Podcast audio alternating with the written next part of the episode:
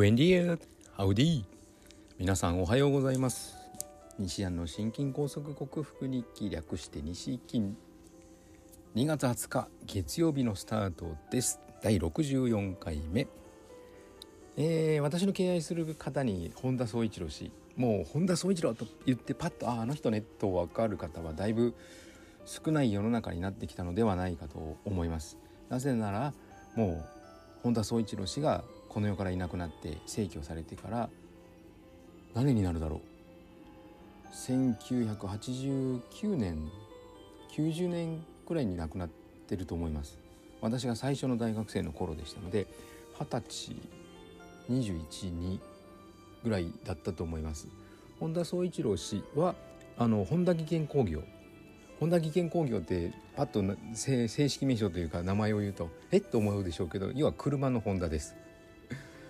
車のホンダなんですけどホンダは実はもうあの一番最初はピストンリングエンジンの中のピストンにつけるリングを作る会社として始まり、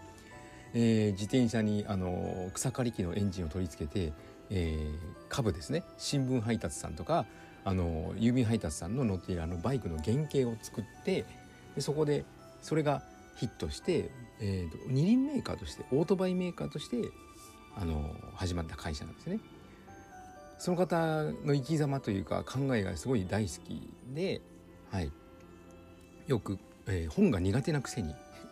本を読むといえばそういう手記というかエッセイというかその人の自伝というかがあは特に、えー、本嫌いな私でもよく読めたんですけども本田宗一郎氏の言葉の中にこういうのがあったんですね。反省のない人間に前進はないと。今自分がやったことを成功しようが失敗しまいが顧みてあこれが良かったなこれが悪かったなっていうふうなことが、あのー、できない人つまり反省ですよね。自分を見返すことができない人。悪いことを指摘されてここでも何度も言ってるようにすぐに言い訳をしてそれができなかったのはね俺のせいじゃないんだよ。こういう環境のせいだとかこういうことがあのできなかった原因ってすぐ自分を保守に走自分の保守に走る人。そういう人はもう前進がない成長がないっていうふうに言ってます。はい、私も全くその通りだと思って自分は極力自分の好奇心を殺さずに小さくせずに何か不思議だな疑問だなと思ったことはすぐに調べるようにしています。でも残念なことに周りにはそういう方が多くてうん。ちょっと好奇心を持つだけで違うのになと思うことが多々あります。皆さん好奇心をお持ちですかね？では今日もよろしくお願いいたします。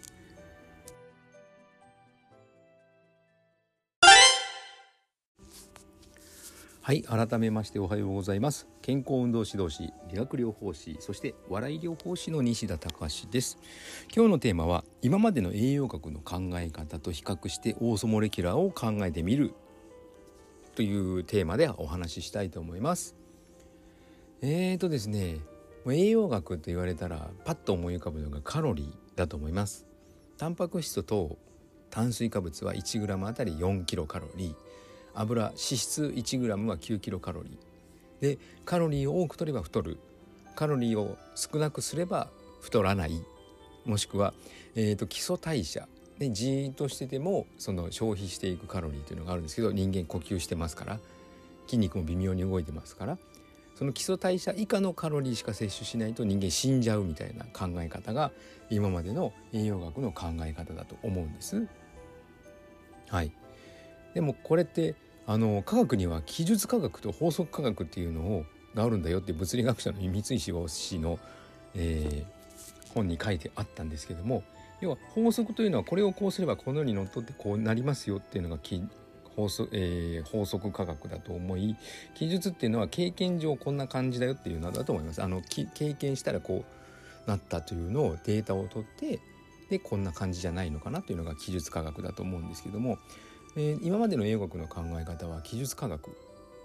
だと思うんですね。でもカロリーカロリーって言いますけどもじゃあ例えば、えーと、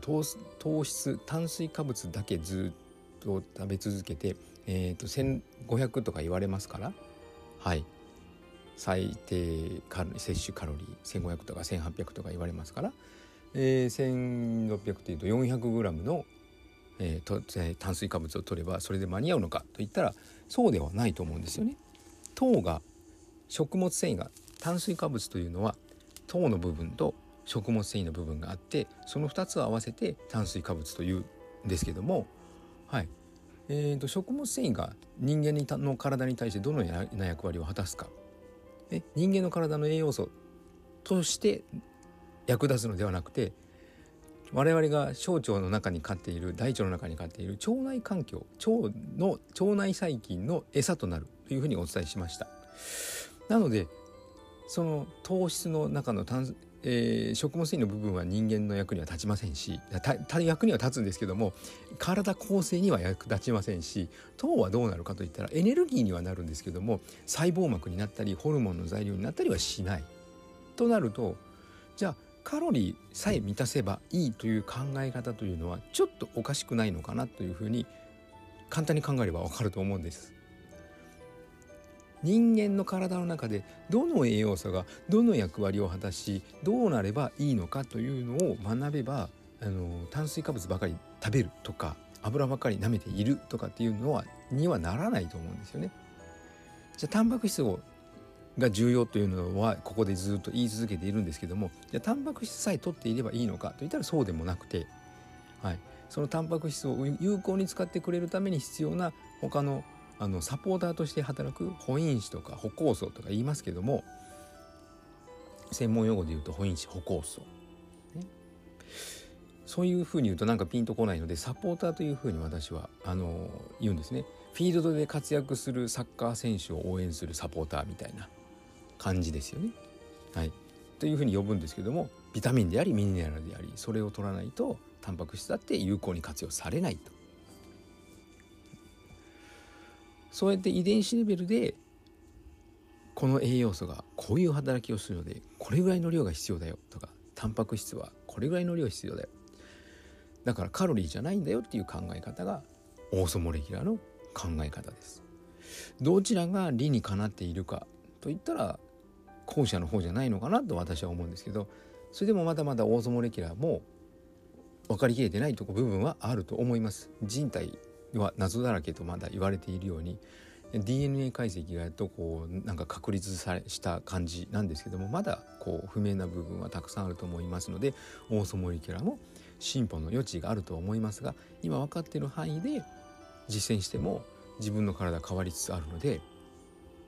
うん、ちょっとまだ血圧が昨日から高い。血圧が高い原因は水分を多く取り出したからかなというのもあるんですが。はい。でもえー、確実に運動ができるようになってきていたり、あの朝の目覚めの時起きてすぐにちょっと脈が多くなりますけども頻脈になりますけどもそれ以外は平穏にしていると変な脈打ちもなければ、はい、息苦しさもないので変わっているという実感があります。うん、今までの、まあ、分かりやすく言うと古典栄養学とこれからのこれからのといってももう30年以上前に三井志和夫物理学者はえー、分子栄養学を唱えたのでもう30年以上の歴史になるんですけどもそれ、ね、分子栄養学オーソモレキュラーどっちがあの人間のホメオスターシスに貢献してくれるのかって考えたら私はオーソモレキュラーじゃないかなと思うのでありました。はい。以上昔古典栄養学の考え方を知ってオーソモレキュラーを知るの回でした。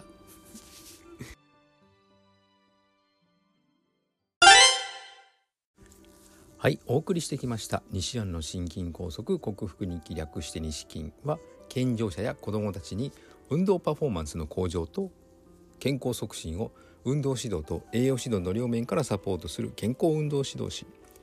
心身に障害を負ってしまった方々にリハビリテーションを施す理学療法士そして癒しの環境を提供し安心安全なほっこりした笑いを引き出して平和をもたらす笑い療法士として活動する西田隆が自ら罹患してしまった心筋梗塞予備軍の症状心臓の左冠動脈が半分ぐらい狭窄して血流が悪くなっていつ心筋梗塞が起こるか分かんないよという状態を